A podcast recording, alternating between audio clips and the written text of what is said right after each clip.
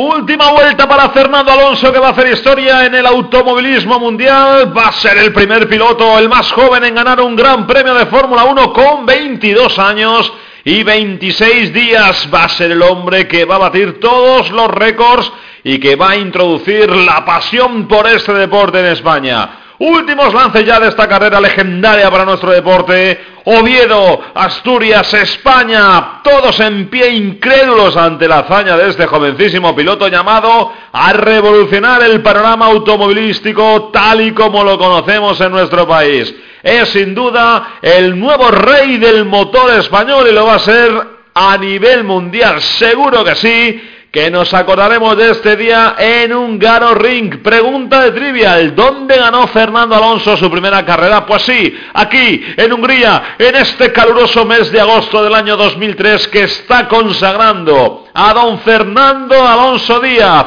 Ya ha llegado ese momento que muchos esperábamos, no sabíamos cuándo, pero de un momento a otro se iba a producir la primera victoria de un español en el Olimpo del automovilismo mundial. Ahí está, avanzando hasta la meta. No se lo puede creer, penúltima curva. Vamos Fernando, vamos campeón. Decimotercera prueba de la temporada 2003. Vamos Fernando, ahí está, en la recta de llegada, enseñando, marcando el número uno que indica su primera gesta como hombre fuerte del paddock. Día histórico, ganó España ganó Alonso.